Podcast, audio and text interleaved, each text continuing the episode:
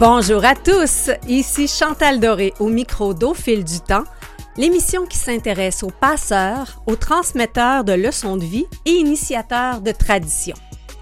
Aujourd'hui, nous vous présentons un enseignant, un poète, bref, un artiste multidisciplinaire fabuleux qui s'est intéressé aux représentations du langage à travers le temps et les formes.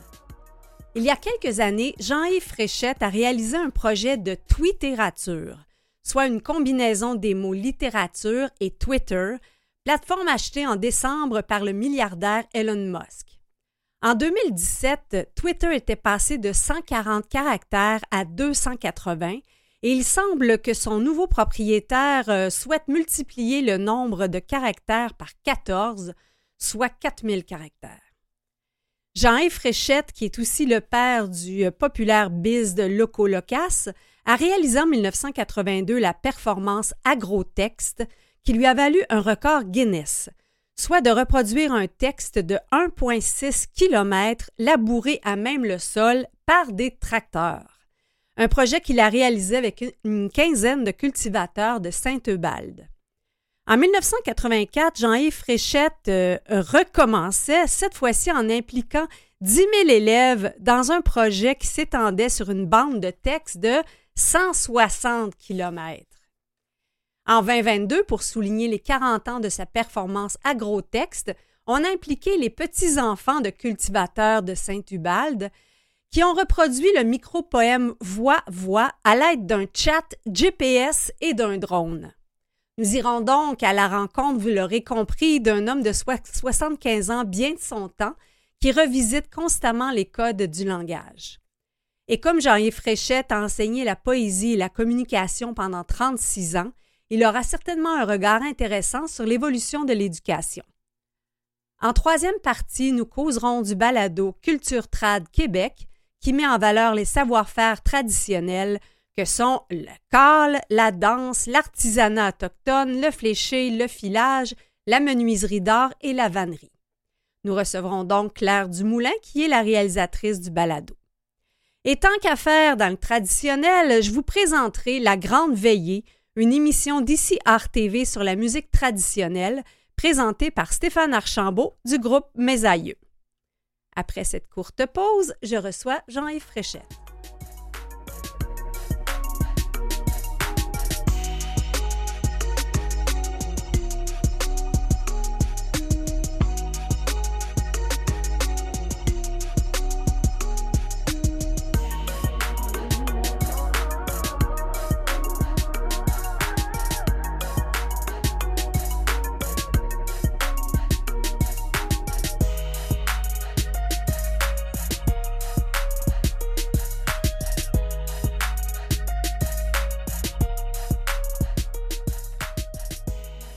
À écouter la démarche artistique de notre premier invité, Jean-Yves Fréchette, on voit qu'il y, a toute une démarche entre passer de la twittérature de 140 caractères à l'époque à labourer le sol pour y inscrire un langage jusqu'à 160 km.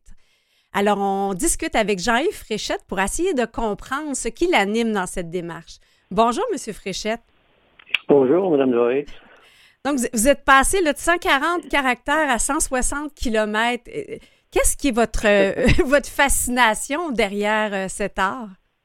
Oui, écoutez, c'est un petit peu complexe, mais dans les choses complexes, il y a toujours quelque chose de simple au départ.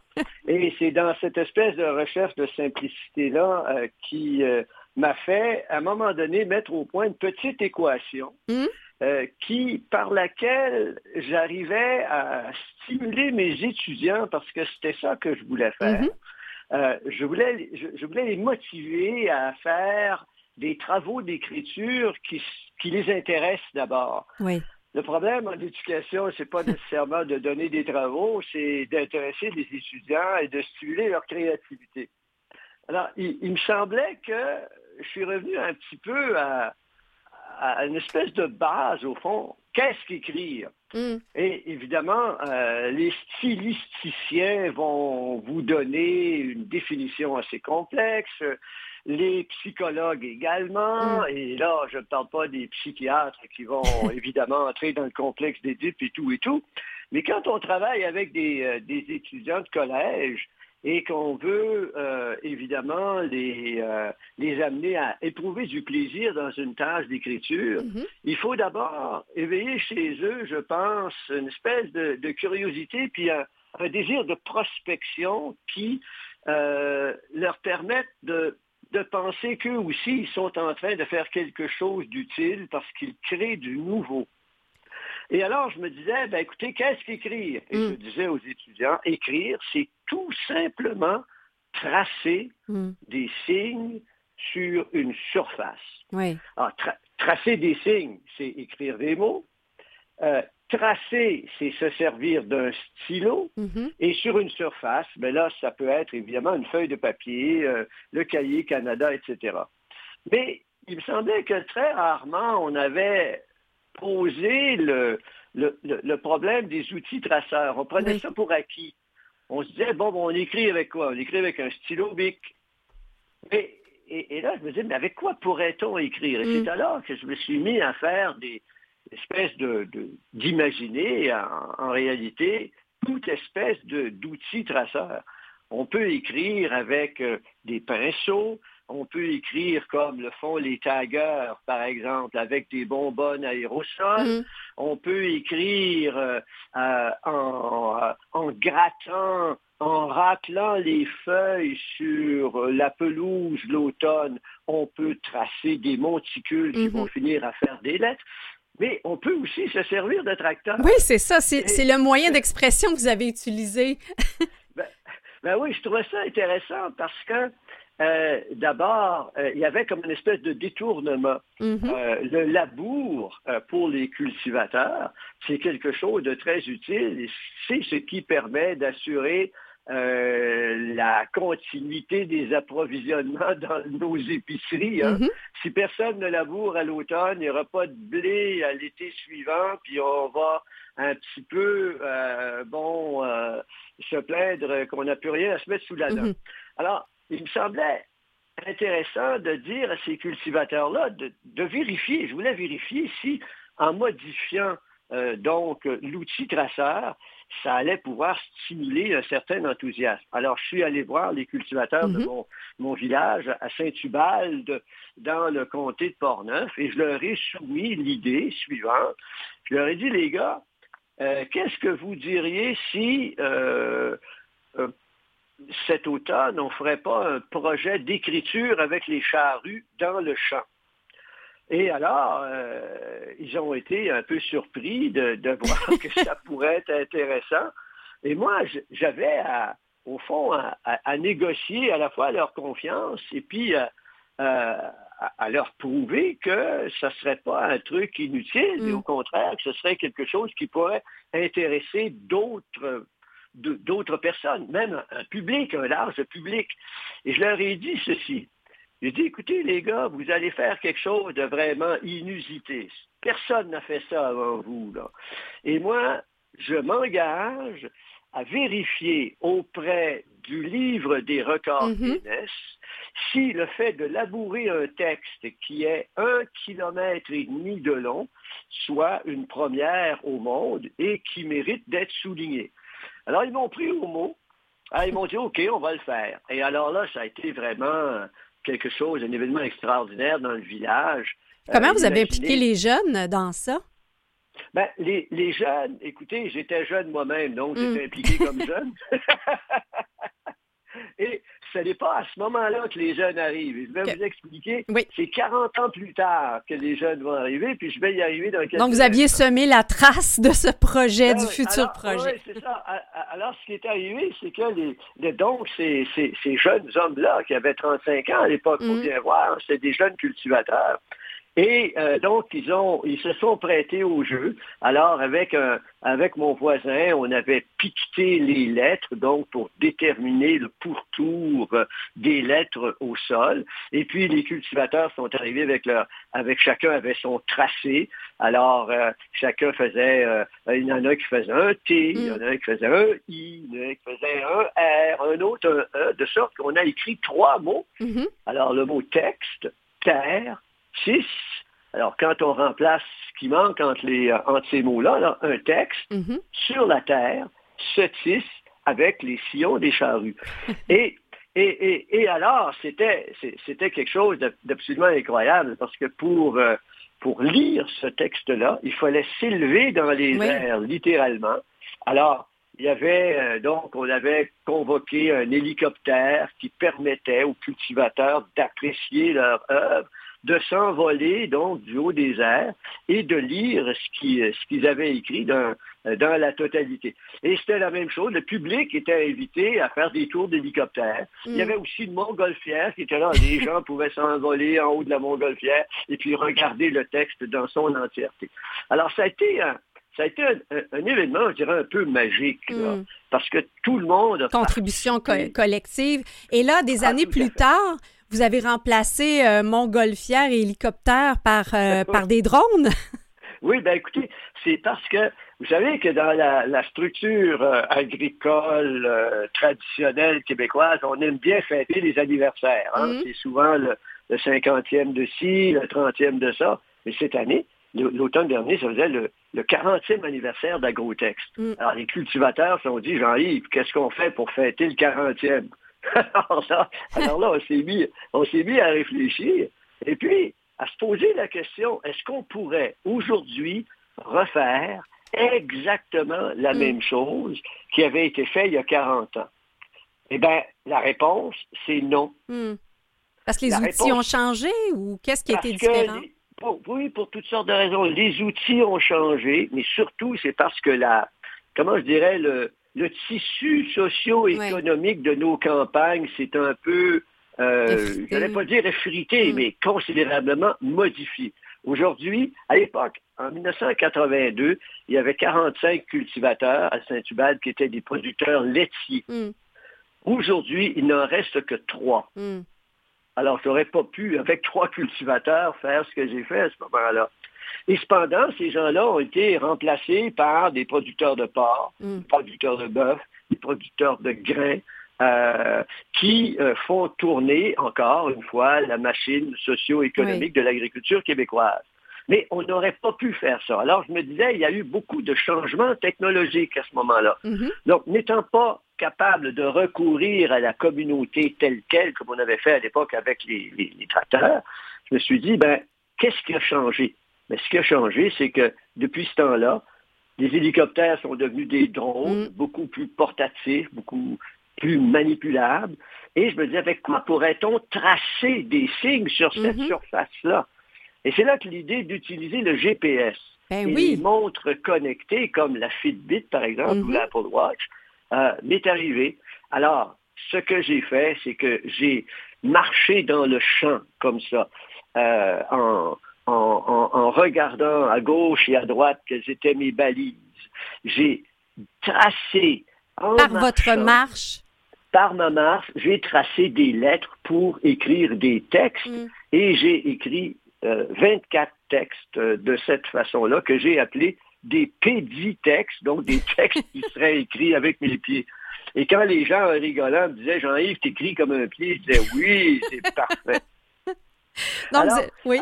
alors, pour fêter ça, bien évidemment, les cultivateurs ont dit, bon, on va faire une fête. Alors, le 10 euh, octobre dernier, mm-hmm. euh, les cultivateurs sont venus dans le champ mais moi, j'étais toujours préoccupé par l'idée de la transmission. Oui, oui. Euh, l'idée de l'intergénérationnalité. Absolument, c'est le cœur de notre émission, oui.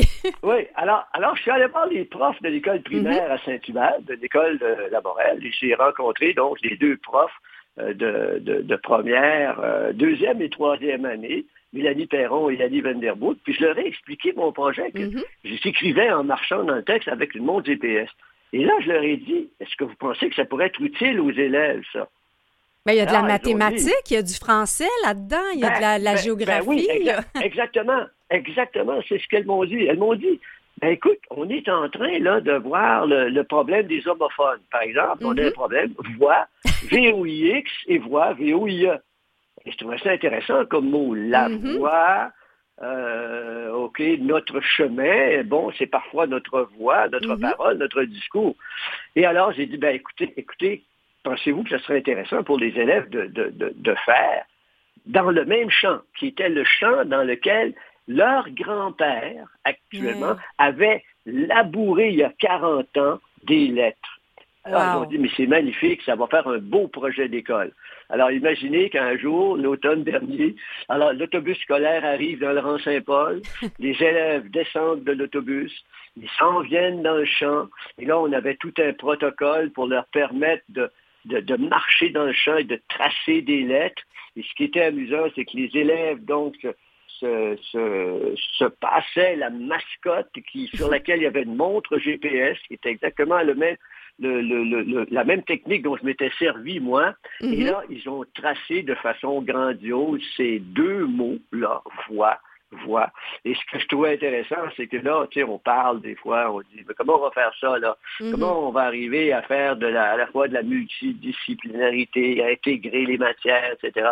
Mais ces deux profs-là, ils avaient senti qu'ils pouvaient faire à la fois de la géomatique, ils mhm. pouvaient faire du français, ils pouvaient faire de l'éducation physique parce que tous les jeunes ont été envoyés courir hein? dans le champ, etc., etc.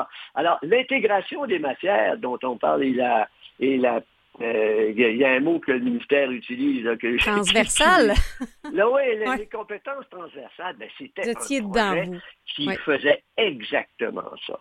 Dites-moi, euh, Monsieur Fréchette, on va prendre une, petite pause. Euh, votre projet, je pense, démontre vraiment ce que c'est euh, marcher dans les traces de nos ancêtres. Donc, on prend une petite ah, pause, ben, on revient. oui merci.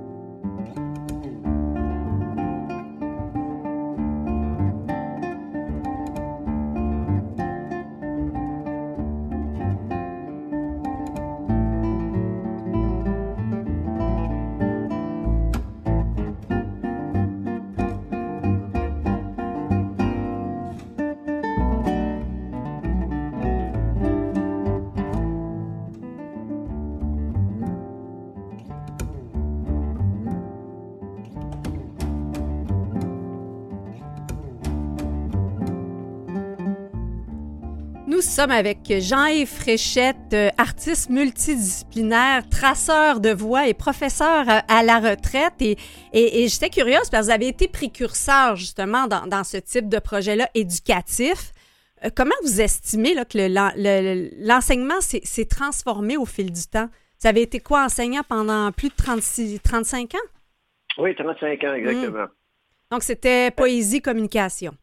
Oui, poésie et communication, et j'ai adoré faire ce travail-là. Mm. Euh, toutes les fois, je disais ça, je disais ça, euh, je disais ça à, qui voulait bien l'entendre. les étudiants m'ont tout appris. Je sais, ça a mm. l'air un peu fou, cette histoire-là, mais c'est vrai. C'est que les étudiants, au moment où on est en classe avec eux, euh, ils nous donnent un reflet du pouls exact de ce qui se passe dans la société. Oui, vous êtes aux premières loges.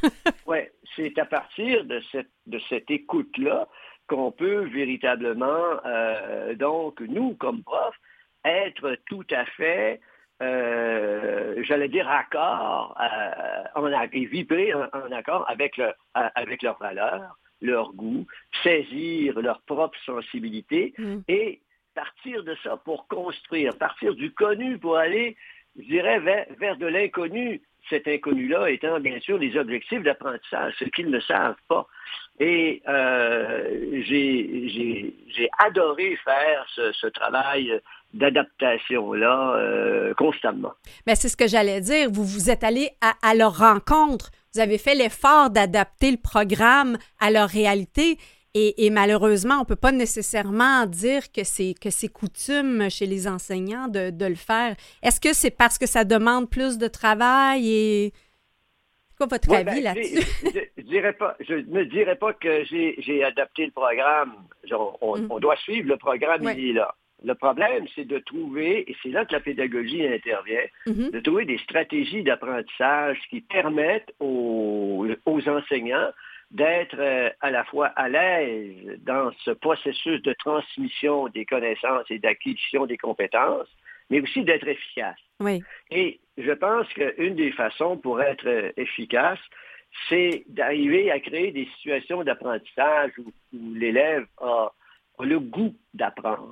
C'est de créer chez lui, c'est d'allumer au fond de son, de son œil cette espèce d'étincelle là, qui, qui va nous témoigner, nous, de son, du plaisir qu'il aura à faire telle tâche. Euh, il n'y a rien de pire, je pense, que les euh, qu'un travail qu'on fait, euh, je veux dire, par contrainte. Hein. Nous, les adultes, on est comme ça. tout le monde recherche le plaisir. Et la personne qui, qui viendrait me dire que euh, c'est pas le fun à l'école, me dirait oui, mais il y a quelque chose qu'on devrait trouver cette façon de faire. Mais avoir du plaisir à l'école, ce n'est pas être laxiste, ce n'est mm. pas être, comment dire, épivardé, comme on dit. Ce n'est pas s'éparpiller. C'est au contraire introduire une espèce de, j'allais dire, de, de, de, sens critique qui, qui, qui permet la rigueur dans la démarche. Et cette rigueur, cette rigueur-là n'est pas, euh, n'est pas synonyme de, euh, comment dire, de, de contrainte absolue. Là. Euh, c'est une façon d'être méthodique et de donner aux, étudiants une discipline de travail par laquelle ils vont être progressivement amenés à développer une confiance en eux parce que ils vont s'apercevoir que bien suivre les démarches rigoureuses mène à plus de succès que d'être carrément euh, improductifs parce qu'ils vont être distraits, parce qu'ils vont être euh, amenés à faire autre chose, parce qu'ils vont trop s'occuper de leur téléphone, parce que, bon, etc. Parlons-en des téléphones. Ça, ça envahit les salles de classe. Donc, à l'époque, les jeunes ne venaient pas euh, en classe avec leur téléphone. Est-ce que vous avez l'impression que les, étudiants d'aujourd'hui cèdent trop peut-être aux nouvelles technologies, puis en même temps, elles ont du bon, ça vous a permis de réaliser un, projet intergénérationnel fantastique? Oui. Écoutez, c'est difficile pour moi de, porter un jugement juste là-dessus. Je ne suis plus je ne suis plus à l'école. Alors, je pourrais, je pourrais euh, porter un jugement gratuit là-dessus. Sauf que la, chose que je pourrais vous dire, c'est que l'école va toujours être confrontée à, des technologies ambiantes. Il y a des gens qui ont dit, ah, le téléphone vient d'arriver, mon Dieu Seigneur. La euh, télé va nous démoniser. Euh, ouais, ça, va être la, radio arrive, mon Dieu, ça va être la fin du téléphone. Le mm. télégraphe est là, mon Dieu, on va arrêter de s'écrire. Euh, Internet arrive et ça se peut-tu? On ira, on n'a plus besoin d'aller au théâtre ou au cinéma, mm-hmm. tout est dans l'écran, etc. Et là, et, et, et, là, il y a, d'autres choses qui arrivent. Tu sais, par exemple, on, entend beaucoup parler de Chat GPT, qui est cette utilité, ce nouveau programme donc assisté par l'intelligence artificielle, qui euh, euh, qui, qui effraie tout le monde en disant les, les, les, euh, les, les étudiants vont poser des questions à ChatGPT qui va répondre à leur place. C'est cette réponse-là qu'ils vont soumettre à leur prof. Mhm. Donc, on va généraliser le plagiat, on va encourager la paresse, etc., etc. Ben, figurez-vous qu'on a vu il y a quelques jours un prof mm. dit, moi, je vais utiliser ChatGPT dans, dans ma classe pour introduire des processus d'amélioration de texte. Alors là, je me dis, là, il y a quelque chose d'intéressant. Donc, c'est la démarche et la rigueur dont vous parliez ben et non l'outil. C'est qu'est-ce qu'on fait avec? Oui, et surtout la créativité hmm. pédagogique. Et moi, je, bon, j'ai suivi des cours de formation des maîtres euh, quand j'étais euh, à, l'Université Laval. Euh, la créativité pédagogique, c'est un savoir universel pour pouvoir permettre à des enseignants de s'adapter à des situations mhm. ambiantes pour essayer de trouver le meilleur, de fabriquer le meilleur contexte d'apprentissage pour ses étudiants. Je suis pas sûr que ça s'enseigne comme mm. ça. Oui. Non, ben c'est ça. Un nouvel enseignant qui débuterait, là, euh, quel conseil vous pourriez lui, lui donner? Est-ce qu'il doit faire ça par lui-même, essayer de, de, s'instruire en matière de créativité, euh, par ailleurs, en participant à d'autres exercices collectifs, à des projets artistiques? Faire des liens entre des idées?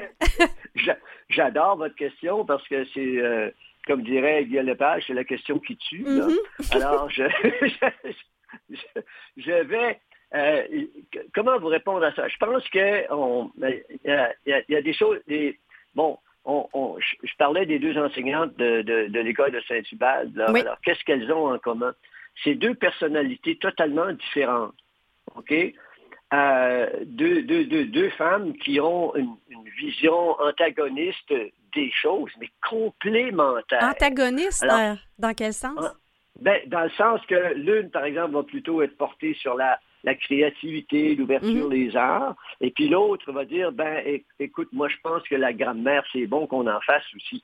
Alors, cette l'union de, ces, de, comment dire, de ces deux préoccupations-là ne signifie pas l'exclusion mhm. des, deux, des, deux éléments.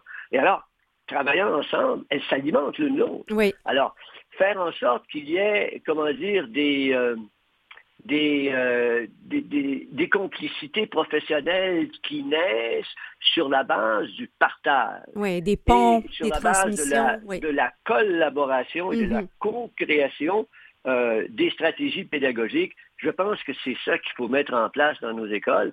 Et euh, bien entendu, je vais ajouter ceci.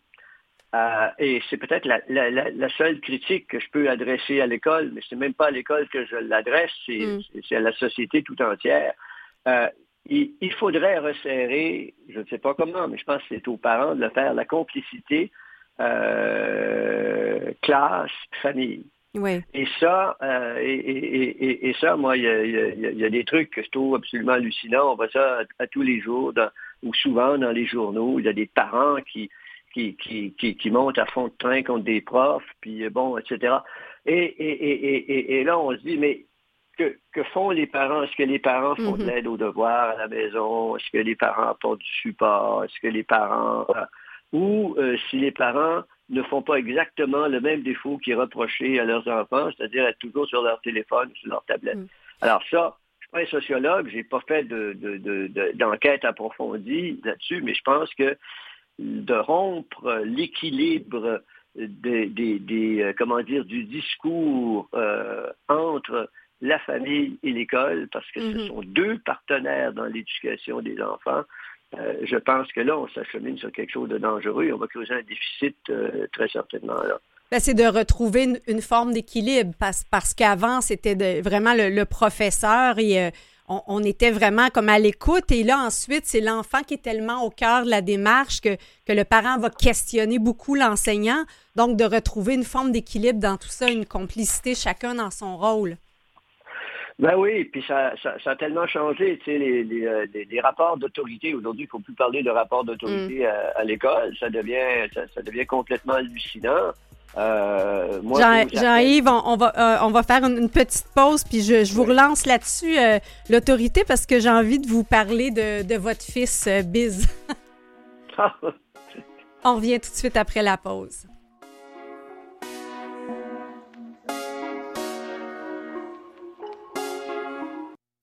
Vous écoutez Au fil du temps avec Chantal Doré.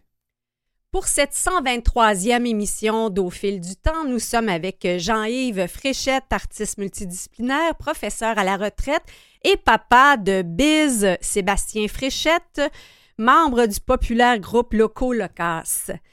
Est-ce qu'on pourrait dire que vous lui avez transmis le goût de la rime? non, non. non, non, mais mais très certain. Non, je vais vous dire pourquoi, parce que moi, j'étais j'étais plutôt un adepte du, euh, du vers libre, euh, donc des approches euh, de la poésie surréaliste, mm. des poètes dada. bon, mais Sébastien, lui, ce qu'il aimait, il aimait Baudelaire, il aimait mm. passionnément Baudelaire. Donc, il était, il était, il était très fasciné par je, dirais, la, la, la, rigueur de cette rhétorique versifiée euh, qui était euh, présente chez Baudelaire, puis il y a un autre, euh, une pièce de théâtre qui l'avait, qui l'avait véritablement fasciné, c'était donc Cyrano de mm. Bergerac, d'Edmond de, Rostand, où là, il avait appris, je pense, probablement la pièce par cœur, parce qu'il trouvait que c'était que, c'était diablement bien tourné au mm-hmm. niveau technique. Là. Ben, j'entends quand même euh, la rigueur. Vous, vous, nous avez parlé de rigueur dans le premier bloc, donc euh, c'est peut-être quelque chose qui, a fait partie du bagage de transmission. Ben, en réalité, le bagage de transmission, je ne sais pas trop comment expliquer ça. Ça arrive souvent que les gens me disent Ah oui, mais euh, bon, qu'est-ce que vous avez fait comme parent? On n'a rien fait. On était, on était nous-mêmes. Mm. C'était bien plate parce que mes amis, c'était mes, amis, c'était des profs de littérature. Mm. Alors, alors, quand mes amis venaient à la maison, on parlait de quoi, vous pensez? On, parlait, on, parlait littérature. Et puis, c'est dans cette espèce de, j'allais dire, une espèce de, de, de, de, de, discours qui est là, qui traîne quelque part dans la maison, puis les enfants vont et viennent, ils écoutent aux portes, mm-hmm. ils s'assoient avec nous un peu plus tard, ils posent des questions. C'est un de tout ça. Ben, ben, ben oui, c'est ce qui fait. Je pense que les, euh, on, ne dit jamais euh, à quelqu'un, à un de ses enfants, mais là, tu vas aimer la littérature, mm-hmm. surtout pas faire ça. Et tu vas surtout aimer ma littérature, surtout pas. Ah, c'est la même chose. Pourquoi, pourquoi est-ce qu'on voit autant d'architectes qui sont les fils d'architectes, de médecins qui sont les filles ou les, les, les, fils de médecins? C'est parce que c'est parce que la, la, la, passion de cette de cette vie-là, qui est celle des parents, est transmise. Moi, ma, euh, la mère de Sébastien euh, était une enseignante, donc il y mm. avait constamment des, de, ces, rapports de pédagogie qui étaient euh, explicitement nommés, et puis les, profs, ça fait des parties, mais ça parle de quoi? Ça parle de, ça, parle de pédagogie. Tu sais, alors ça, c'était c'était ce, comment dire, cette, cette façon-là. Un, autre truc qui était très drôle, les gens, les gens me disaient au début de, de, de ben, est-ce que est-ce que tu as écrit des textes pour Biz? Mais, oui, parce que non, vous n'avez pas jamais, écrit de texte ensemble? Mais non, jamais. Ah. D'ailleurs, c'était très drôle parce qu'à un certain moment donné, euh, on, euh, Sébastien s'est mis à me dire Quoi, tu l'as pas du tout, euh, c'est pas de ta génération. Vous aviez essayé de rapper? Ben oui, j'ai essayé, c'est sûr, mais je suis pas je, suis incapable. Alors, puis c'est vrai, alors moi je suis de la, de la, vieille prosodie française, alors c'est on laisse traîner les sons, tout est affaire de décor changer de lit, changer de corps. À quoi bon? Bon, ça c'est moi, là. Ben, lui, c'est, euh, je sais pas, mais tout est affaire de décor. Changer de lit, changer de corps. À quoi bon plus que bon. C'est pas le même rythme, hein? mais je suis pas capable de faire ça. C'est mauvais toutes les fois. Alors, alors, c'était devenu comme une espèce de blague euh, interminable. Alors, euh, il, me faisait souvent, euh, il me tournait en bourrique sur le rap et je me disais, waouh, c'est vrai. Mais j'étais, j'étais content de voir que, au, au, niveau, au, niveau, par exemple, de, de, de, l'évolution historique, de la façon de dire les poèmes, le rap introduisait une cassure, littéralement, par rapport aux façons de faire de ce qui avait précédé. De même façon qu'aujourd'hui, les pièces classiques, par exemple, quand on entend des films d'époque, euh, pas des films, des films qui relatent, par exemple, de quelle façon euh, les, euh, les comédiens du, du 16e et du 17e siècle récitaient des textes, c'était absolument abominable. Alors, il y a eu une espèce de, rupture-là. Ce qu'a fait Loco Locas par rapport au rap, je trouve mm-hmm. ça, c'est assez intéressant, c'est qu'ils ont et, et, et, M. Sébastien était fasciné par des euh, par Eminem, par exemple. il écoutait ça. Mais le problème, c'est que c'était en anglais.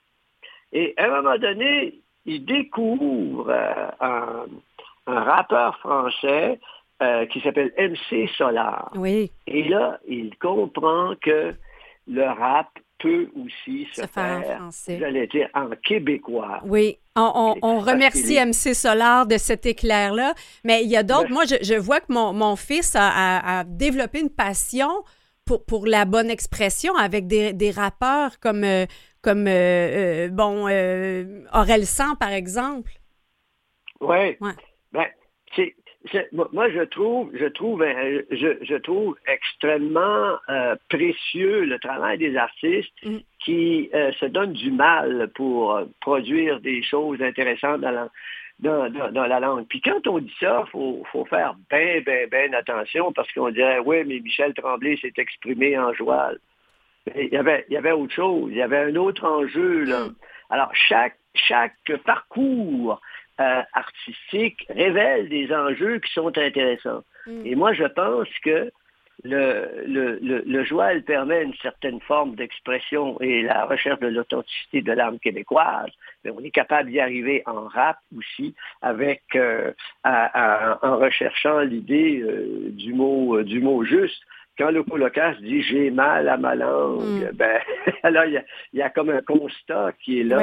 Et en disant ça, ben ils prennent position pour essayer de trouver euh, des, des, remèdes ou encore se positionner, eux, comme étant des gens qui, par l'exemple, en tout cas, vont essayer de trouver euh, une, façon juste de redonner à la langue une santé.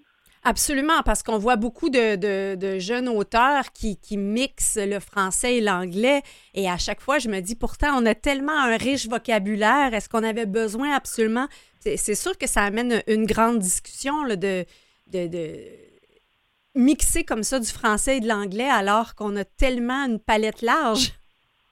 Oui, puis ça, mais, ça, ça, ici, on ouvre un, bon, un, débat. Là. On, pourrait, on pourrait avoir euh, des gens qui sont pour, des gens qui sont mm-hmm. contre, et, et puis on pourrait remonter, par exemple, euh, euh, je sais pas, on pourrait regarder ce qu'a fait Léo Ferré. Léo mm-hmm. Ferré il a fait certaines chansons dans lesquelles il y avait beaucoup d'anglicisme. Mm-hmm. Euh, et, et, bon, puis on, on, trouve ça correct. Mais je pense que moi, je trouve, euh, on peut faire des critiques, là, on, écoute euh, les, les, gens disent, il faut, on, doit, on doit redonner aux Québécois la fierté de leur langue. Mm. Et puis, ben, ben, bien évidemment, ça commence par des gens qui travaillent à la radio, des mm-hmm. gens qui vont ne, ne, ne, ne, pas, ne, pas céder à la, à, la première expression euh, euh, anglaise possible pour dire quelque chose qui existe de toute façon euh, en français.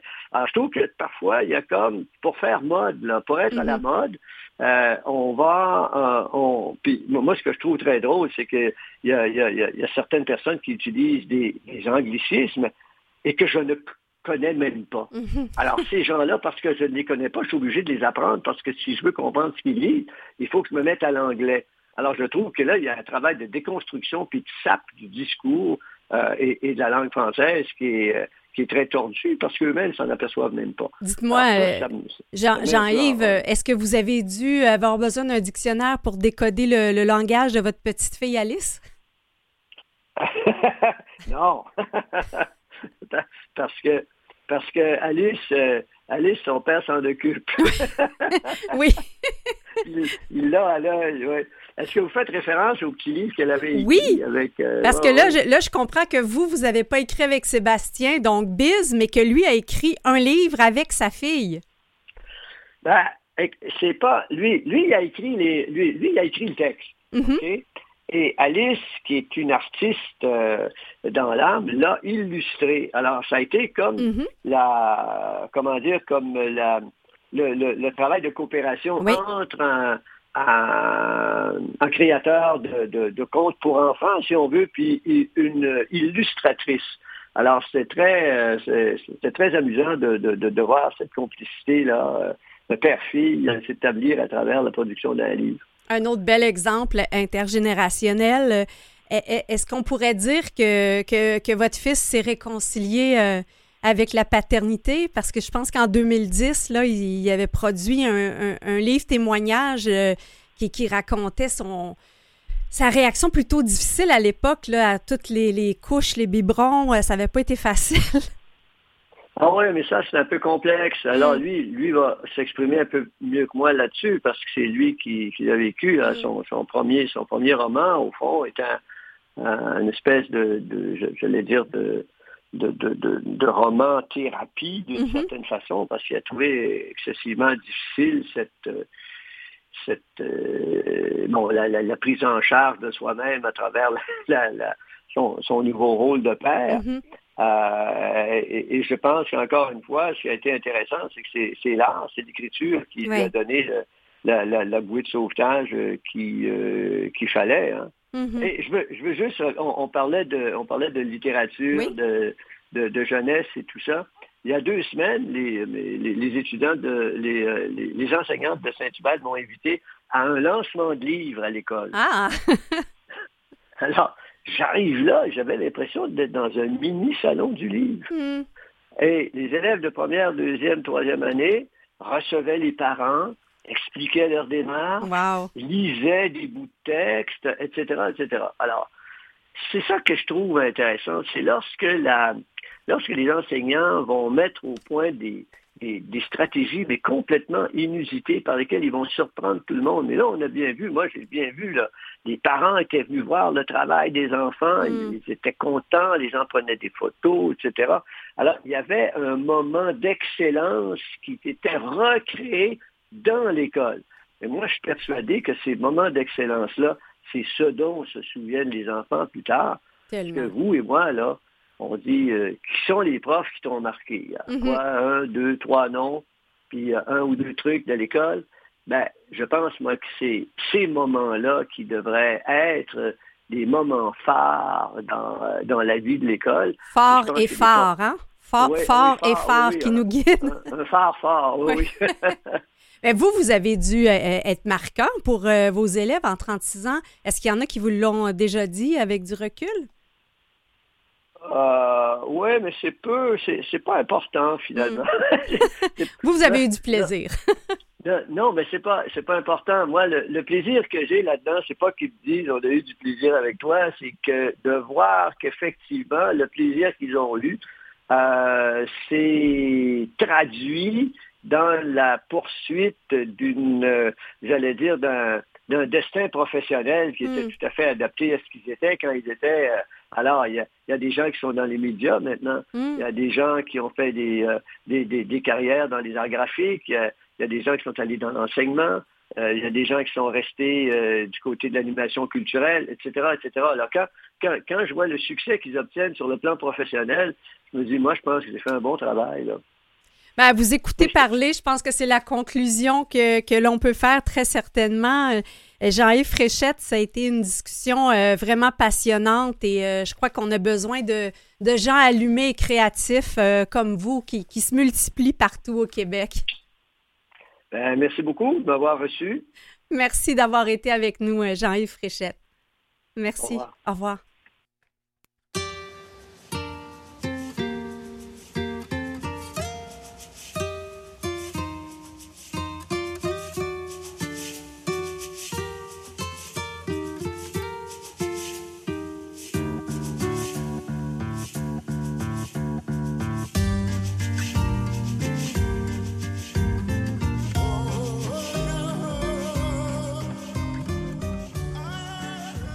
L'a vu avec euh, notre premier invité, Jean-Yves Fréchette, la culture euh, québécoise s'exprime de différentes manières. Et pour poursuivre notre entretien, on s'intéresse à sept autres formes, euh, en fait, du patrimoine vivant québécois. Et donc, nous recevons la réalisatrice du balado Culture Trad Québec, Claire Dumoulin. Bonjour, Madame Dumoulin. Bonjour. Alors, qu'est-ce que, qu'est-ce que ce balado? Alors, le balado Culture Trad Québec, c'est une euh, façon de donner une voix euh, aux artisans, euh, une, tribune aux artisans et artisanes de, qui pratiquent différentes euh, savoir-faire de la culture traditionnelle, donc qui vivent les traditions au quotidien. donc, on parle à la fois de danse traditionnelle, d'art textile, donc de ceinture fléchée, de menuiserie artisanale, de, construction d'embarcation, de savoir-faire autochtone, mmh. et puis de vannerie. Donc, ça va dans beaucoup de sens. Et, euh, qu'est-ce qui a été un peu le, le, lien pour, pour faire ressortir ces disciplines-là en particulier? dans toutes ces disciplines-là, il y a euh, la transmission orale. Donc, c'est mhm. la tradition orale qui est vraiment euh, dans chaque pratique, c'est-à-dire que ça s'apprend pas à l'école nécessairement, ça s'apprend pas simplement avec un livre. C'est des savoir-faire qui sont beaucoup plus euh, faciles à comprendre, en mhm. tout cas qui, qui, sont compréhensibles quand on est avec l'artisan avec nous, c'est-à-dire Apprendre à, faire une ceinture fléchée, oui, c'est ça, côte à côte. La personne peut nous dire avance un peu ta posture, euh, tourne tes fils, ta tension. On, touche le, fil pour s'assurer que, euh, euh, que mettons, l'apprenti apprend bien la technique. C'est pareil pour la menuiserie artisanale, ça se passe dans l'atelier. Oui, il y a des formations professionnelles, mais comme le raconte Antoine Pelletier, les apprentis qui arrivent dans leur dans son atelier, ben, faut après qu'ils rabotent pas mal de bois pour que euh, le métier rentre au poste. Mm. Et puis lui, il se spécialise euh, dans les fenêtres euh, de maisons anciennes, les portes et fenêtres. Et son atelier Pelletier et Fils à Saint-Liboire en Montérégie, c'est vraiment de, de trois, quatrième génération. Là, donc c'est mm-hmm. le, père en fils. Lui, il a même appris, il a vu son grand-père aller dans l'atelier. Mm. Et donc c'est riche de sens et son fils travaille avec lui. Donc la, la transmission se poursuit Comment on pourrait dire ce, votre avis, comment se porte le patrimoine vivant au Québec? Ah ben c'est sûr que moi je suis peut-être biaisée parce que je travaille au Conseil québécois du patrimoine vivant, donc c'est un organisme de regroupement national. Donc on s'occupe pour tout le Québec là, des, on, on, chapeaute un peu les, les, organismes en patrimoine vivant qui vont être plus disciplinaires dans leur région, localité.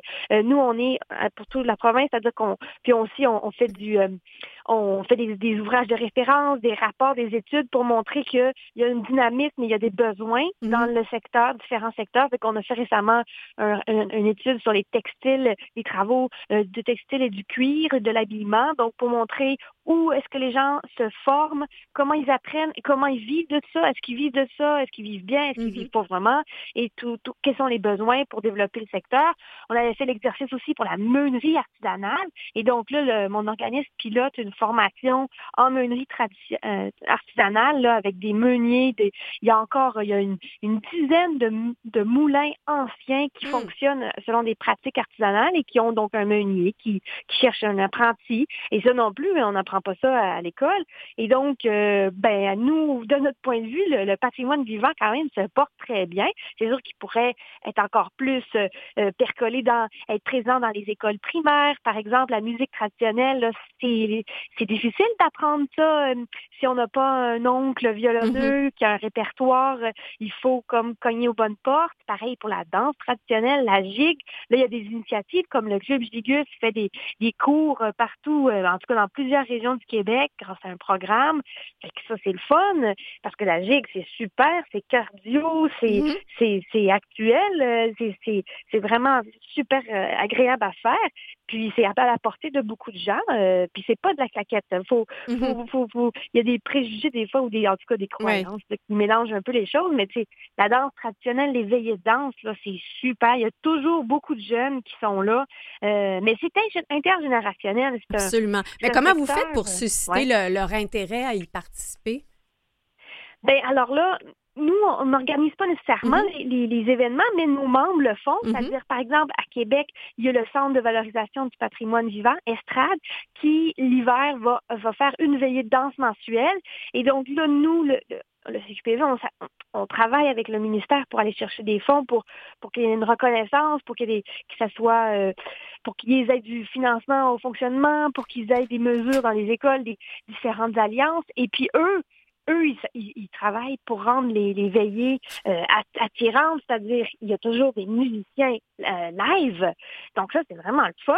Des musiciens qui sont donc en direct et qui donnent de l'ambiance. Il y a un caller qui est là. Oui. Ça, c'est dans le premier épisode du balado. Oui, je voulais, je voulais vous entendre parler parce que je l'ai écouté, c'était assez particulier. J'aime beaucoup comment vous mixez des notions euh, d'histoire, d'art-thérapie, de psychologie aussi dans, dans le balado. Mais oui, donc dans le premier épisode, donc les caleurs euh, ben, se racontent un peu leur parcours, comment ils ont appris le call. Mhm. Et euh, là, je parle pas de caler l'orignal, mais bien de caler des danses. Donc, de, c'est un, guide parce qu'avant, euh, les gens connaissaient les danses par cœur. Quand on disait euh, nom d'une danse, ben, les gens s'exécutaient. Mais là, maintenant, on a besoin d'un caller. Et on mhm. s'y appuie. Et il y, a un, il y a un professeur en psychologie qu'on a interviewé qui explique pourquoi euh, donc, les gens dans la danse sont dépendants du caller. Puis aussi, il, explique le mythe de, du, euh, du, cerveau multifonctionnel parce que dans une veillée de danse, mhm. on danse en couple. Et donc, on fait, c'est une danse sociale et on est dans l'action. On écoute le caller, on écoute la musique, on On est, on est pleinement là. oui, on est pleinement là. Et donc, euh, il y a une autre euh, une spécialiste à l'épisode 3, quand c'est les arts textiles, on parle de, il y a un artisan qui fait du, du, filage de la laine et il raconte comment c'est méditatif et que c'est mm. bon pour sa santé, sa, motricité fine, parce qu'il y a des défis aussi au niveau de la motricité. Et il y a une art thérapeute qui fait des liens sur les pratiques comme ça méditatives mm-hmm. et le parcours qu'on peut faire en art-thérapie. Euh, dans le deuxième épisode, c'est une artisane euh, Anishinaabe de l'Outaouais, de la, communauté de Kitilianic, qui, elle, raconte euh, comment elle organise des camps de transmission avec les jeunes, puis les moins jeunes. C'est vraiment intergénérationnel, c'est dehors. C'est vraiment dans la forêt, c'est à côté de son campement. Puis, au fond, elle utilise une notion qui est étudiée en psychologie, qui est l'apprentissage par observation, mm-hmm où on va pas donner à l'enfant ou au jeune un cadre très, très euh, dirigé. On va le laisser être présent, puis on va le laisser participer quand il le sent. Mm-hmm. Puis juste d'être présent, puis d'observer, il apprend. C'est une autre forme d'apprentissage, puis ça va lui revenir plus tard, puis ça va peut-être euh, travailler autrement sa curiosité, mais il va baigner dans la culture et elle, elle, elle utilise, euh, elle fait tous ses gestes avec les matériaux comme les, les peaux d'animaux. Mm. Elle va tanner la peau. Euh, on est allé la rencontrer. Donc, on attend des grattements de, de peau d'orignaux, soit avec des mm. os. Et euh, elle utilise des mots dans sa langue en Anishinaabe pour redonner, pour montrer aux, jeunes euh, donc les, mots employés. Et euh, elle va, c'est sur plein de sujets aussi, donc elle va indiquer quelle partie de l'animal peut servir à des volets un peu médicinaux au niveau de mm-hmm. la tradition euh, médicinale. Et donc, Grace Rat, elle est charismatique, c'est vraiment formidable à entendre. On s'est rendu dans sa communauté, on, est allé à sa rencontre. Mm-hmm. Stéphane Jérôme aussi, lui, de la communauté de de Gagaspégag euh, en Gaspésie, euh, la Maria, certains connaissent, et puis c'est euh, lui une nation Micmac, et lui, il fait les, le tressage, la vannerie, donc des paniers de frênes noires. Donc, mm. c'est une, technique traditionnelle qui a appris lui aussi de génération en génération. Il y a, le, il y a un couteau qui appartenait à son arrière-grand-père qui mm. sert à faire ces paniers-là. Et lui, il part dans la forêt chercher l'arbre. Mm. Juste, il le voit euh, il peut voir l'arbre qu'il a besoin, il va sentir mm. l'essence, le cœur de l'arbre pour savoir si le bois est, de bonne qualité.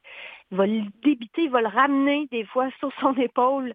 Il va, il va y aller en bateau quand c'est les, la, la, rivière est haute ou en, Claire, on, sent la passion dans, dans votre voix.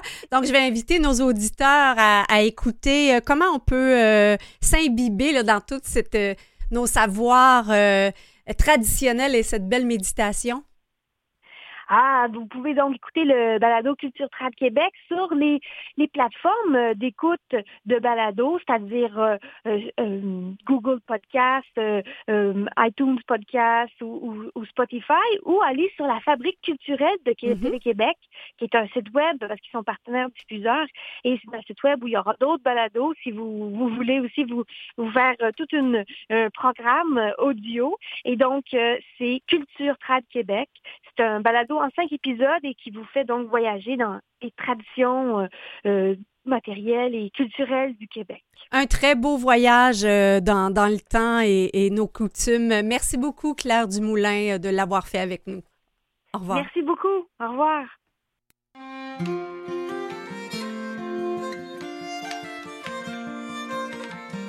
La musique fait sans conteste partie de nos savoir-faire traditionnels et si vous aimez la musique du groupe Mes Aïeux, vous aimerez certainement l'émission La Grande Veillée, animée par Stéphane Archambault, chanteur et auteur de Mes Aïeux. Si l'émission n'est plus diffusée présentement, vous allez retrouver plusieurs euh, vidéos qui racontent leurs interprétations de classiques comme Au chant de l'alouette ou I Went to the Market. Dans cette ère de rectitude qui est la nôtre, euh, il serait intéressant de discuter avec les, plus jeunes de chansons un peu grivoises qu'on chantait dans le temps. Par exemple, et, là je vous jure, ça s'invente pas, Tape la bisoune, qui a été écrit par Oscar Tifo et popularisé par la légendaire Manda Parent. Et oui, oui, la bisoune en question désignait bien l'organe sexuel masculin. D'autres fois, on retrouvait euh, des propos quelque peu misogynes, comme la chanson L'Irlandais, réarrangée euh, pour la chanson La Grande Veillée dans des propos un petit peu plus euh, adaptés à notre temps. Donc, en passant, joyeuse fête des Irlandais si vos ancêtres avaient des, un petit côté irlandais ce vendredi 17 mars. Alors, tapez tout simplement la grande veillée, vous allez retrouver ces vidéos. Et c'est ainsi que se conclut notre 123e émission d'Au du temps. Merci à nos auditeurs que vous nous écoutiez euh, directement à CKVL ou sur les plateformes de balado-diffusion. Merci à Jean-Yves Fréchette et Claire Dumoulin, à notre dynamique équipe Nicolas Wartman, Catherine Bourderon, Jean-Sébastien Laliberté. La semaine prochaine, euh, trois invités, nous sommes bien chanceux. Nous parlons euh, des droits des aînés avec Charles Tanguay, porte-parole de l'Office de la protection du consommateur. Nous recevons le PDG de Créativité Québec, Federico Puebla, qui nous parle de la génération Artemis. Et également, on démystifie les prénoms non genrés comme les Yel et probablement plusieurs d'entre vous apprécierez ce décryptage. Alors voilà, chers auditeurs, c'était Chantal Doré avec vous pour cette 123e émission. Je vous souhaite une magnifique euh, semaine et tiens, peut-être euh, essayer euh, de pratiquer la gigue cette semaine. Il y a toutes sortes de bonnes musiques traditionnelles qu'on peut écouter sur des plateformes modernes ou non. Je vous dis à très bientôt. Portez-vous bien. On vous aime fort. Bye bye.